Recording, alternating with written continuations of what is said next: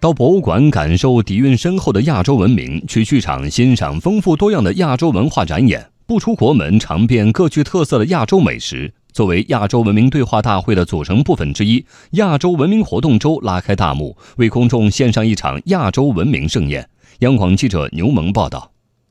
亚洲文明活动周首先带来一系列视听盛宴。国家广播电视总局国际合作司副司长周继红介绍，亚洲优秀电视节目展播活动邀请了三十二个国家的六十六家主流媒体携手合作。在电视台和新媒体平台集中播出一百部纪录片、电视剧、电影、动画片、综艺节目，展示亚洲文明的交融发展和独特魅力。周继红说，本次展播活动形式多样，形成了亚洲影视文化传播矩阵。中央广播电视总台和印度 ITV 电视台联合制作播出专题片。江苏广播电视台和澳大利亚广播公司、北京广播电视台和日本东京电视台互办电视周。我们还通过丝路电视国际合作共同体、一带一路媒体传播联盟等平台，联合印度尼西亚、马来西亚、蒙古、越南等国媒体，共同举办亚洲电视节目联播。国家电影局副巡视员陆亮介绍。二零一九亚洲电影展从昨天开始到本月二十三号，在北京、上海、广州、成都、西安五个城市的十四家影院举办二百多场放映活动。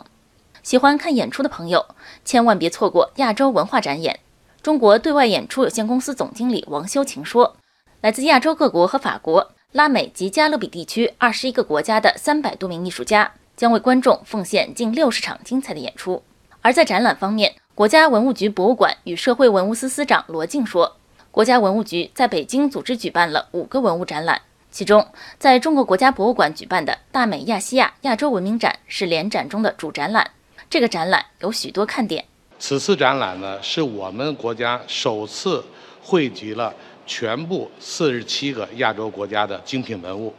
同时呢，亚洲国家以外的埃及、希腊也有文物参展。其中呢，像阿联酋、阿塞拜疆等九个国家的文物，都可以说呢是首次来到中国，成为了名副其实的亚洲文明荟萃的全家福。除了举办丰富多彩的文化活动，亚洲文明活动周还邀请广大市民共赴美食之旅。北京亚洲美食节活动从昨天开始到本月二十二号，在奥林匹克公园举办。此外，广州、杭州、成都等地都将举行一系列美食活动，请公众品尝亚洲美味。亚洲文明活动周内容丰富，形式多样。那么，老百姓参与起来方便吗？票价优惠吗？我们继续来听报道。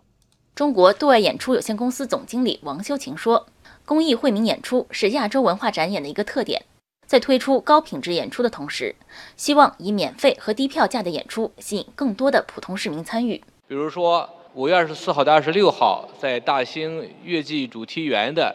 演出二十二场，实际上是免费的，因为只收取公园的门票。在低票价方面，像京剧名家张火丁的京剧《霸王别姬》，还有像爵士歌手小野丽莎的《午夜玫瑰爵士音乐会》，尽管都是一票难求，啊，都是提前售罄，但是呢，我们依然坚持低票价。国家文物局博物馆与社会文物司司长罗静说：“这次展览都是采取免费或低票价的形式，部分展览不需要预约就能参观。此外，电影票价方面，国家电影局副巡视员陆亮介绍，亚洲电影展在五个城市的放映活动都已经开通了网上购票，票价分为二十元和三十元两个档次，价格优惠。